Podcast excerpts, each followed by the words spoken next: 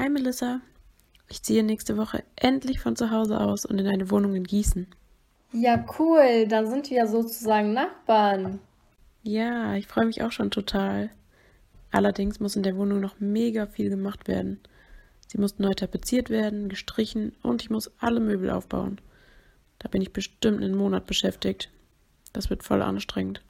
Ich helfe dir natürlich. Zu zweit geht es doppelt so schnell und das wird bestimmt ganz lustig. Du bist die Beste, danke dir. Ich würde dir natürlich auch ein bisschen Geld geben dafür, dass du zwei Wochen deiner Semesterferien für mich opferst. Du kannst es dir aussuchen. Entweder du arbeitest den ersten Tag kostenlos und ab dem zweiten Tag gebe ich dir jeden Tag einen Euro mehr als am Vortag, oder ich gebe dir einfach 50 Euro. Hm, da hört sich aber 50 Euro natürlich mehr an.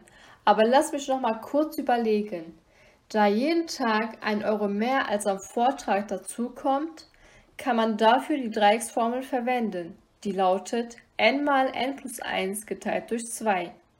n beschreibt dabei einen beliebigen Tag. Damit kann ich die Summe berechnen, die ich am Ende der zwei Wochen hätte, wenn du mir jeden Tag einen Euro mehr als am Vortrag gibst. Ich muss dafür nur für n die Anzahl der Tage einsetzen also 14, da die zwei Wochen 14 Tage beinhalten. Mist, ich dachte, ich könnte dich reinlegen. Aber anscheinend hast du in Mathe gut aufgepasst. Weißt du denn auch noch, wie man auf die Dreiecksformel kommt? Ja, geometrisch kann man sich das sehr gut vorstellen. Wenn man ein gleichseitiges Dreieck mit der Kantenlänge n hat und ein gleich großes Dreieck anfügt, sodass ein Rechteck entsteht, verlängert sich eine Kante um plus 1. Diese Kante des Rechtecks ist also n plus 1 lang. Nun kann man einfach die beiden Kanten multiplizieren, um die Fläche des Rechtecks zu berechnen. Man rechnet also n mal n plus 1. Um nun die Fläche der beiden Dreiecke zu berechnen, aus denen sich das Rechteck zusammensetzt, rechnet man das Ergebnis noch durch 2. Man erhält somit die Dreiecksformel n mal n plus 1 geteilt durch 2. Genau. Aber in unserem Fall kann man nicht die normale Dreiecksformel nehmen, weil du ja am ersten Tag kostenlos arbeitest und ich dir erst ab dem zweiten Tag jeweils einen Euro mehr als am Vortag gebe. In unserem Fall findet also erst ab Tag 2 die Entwicklung der Dreieckszahl statt. Somit verschiebt sich die Entwicklung der Kantenlänge des Dreiecks um einen Tag. Da n die Entwicklung der Kantenlänge beschreibt, müssen wir n um 1 reduzieren, um deutlich zu machen, dass die Entwicklung der Kantenlänge um einen Tag versetzt ist. Es ergibt sich eine Kantenlänge von n-1.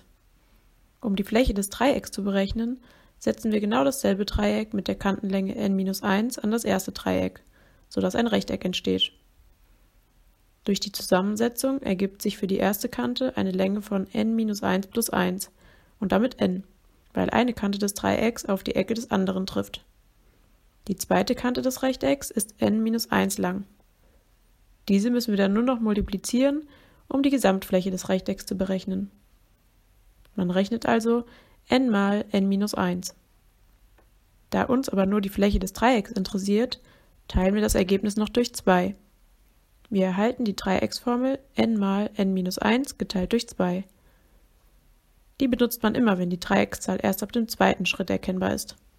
Stimmt, ich erinnere mich. Gut, dann lass mich mal rechnen. Ich setze für n 14 ein, da es 14 Tage sind. Heißt also 14 mal 13 geteilt durch 2 sind dann 91 Euro.